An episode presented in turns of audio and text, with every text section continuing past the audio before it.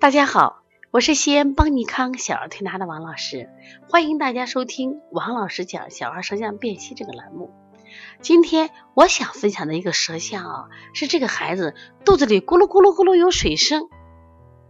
不知道今天来听分享的这种家长或者我们同行，那你在临床中或者你的孩子有这种肚子有水声吗？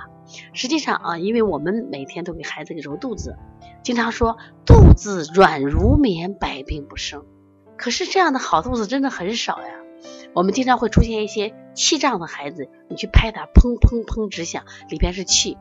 那还有一种孩子揉肚子的时候听到水哗啦哗啦哗啦有水声。哎，这是怎么回事啊？实际上，我们说人体啊，就是我们喝的水，包括喝的粥啊，它最终要变成水谷精微，然后呢，要濡养全身，就像大自然界一样。你看上面下的雨，包括我们的湖泊，它通过这个什么呀？比如太阳的照射，哎，它变成水蒸气，是不是上升？那么。这个小孩为什么肚子水声这么大呢？而且他不光水声大，而且家长发现最近呢有点遗屎，就一便他每天从学校回来就说：“哎呀，换赶紧要换内裤，因为内裤脏了。”就是虽然不多，他是一个七岁的孩子，为什么会出现这种情况？平常身体还挺好的，说明最近这个孩子肾阳不足嘛。肾阳不足，气化的能力差了，结果就会出现肚子里有水声，就是我吃的饭、喝的粥的水变不了水蒸气啊。因此，这个孩子的上焦就会热。大家看到没？这个舌头的上焦是什么样子？明显的上焦，舌尖红，舌尖气点多，舌尖翘起。我们再来看他的舌后区，他的舌后区就是我们说的肾区。你看，舌苔。白厚，整体颜色是发青的，很有意思吧？这个舌头上面是红的，什么呀？下面是白青的。那么上面就是热，下面就是寒。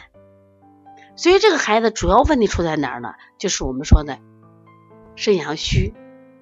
肾阳虚，肾水不能变成水蒸气，不能制约心火，导致的心肾不交。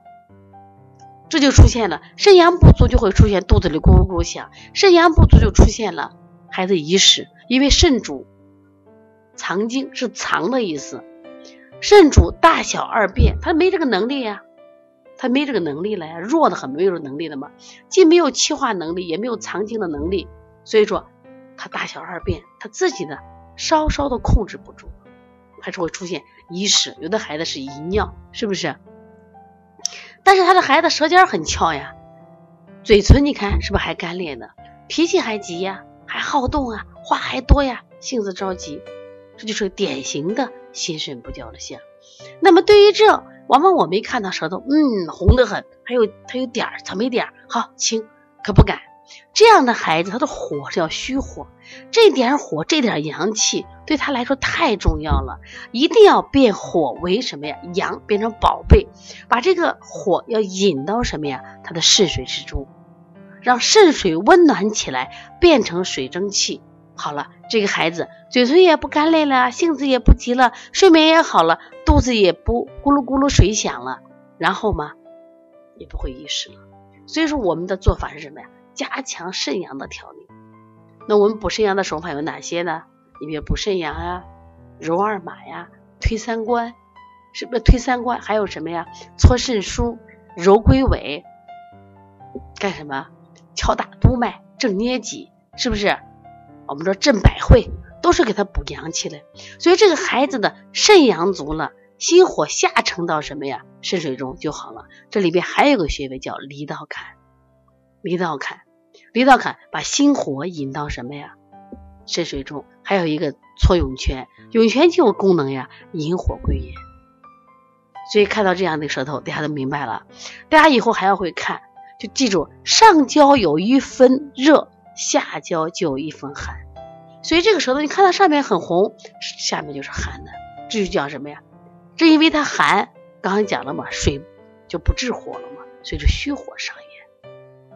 一定要搞明白，所以说学习摄像，能给我们带来最直观的感受，可以让我们的辩证水平提高的快一点，再快一点，让我们用我们的小儿推拿，用食疗更好的为孩子服务。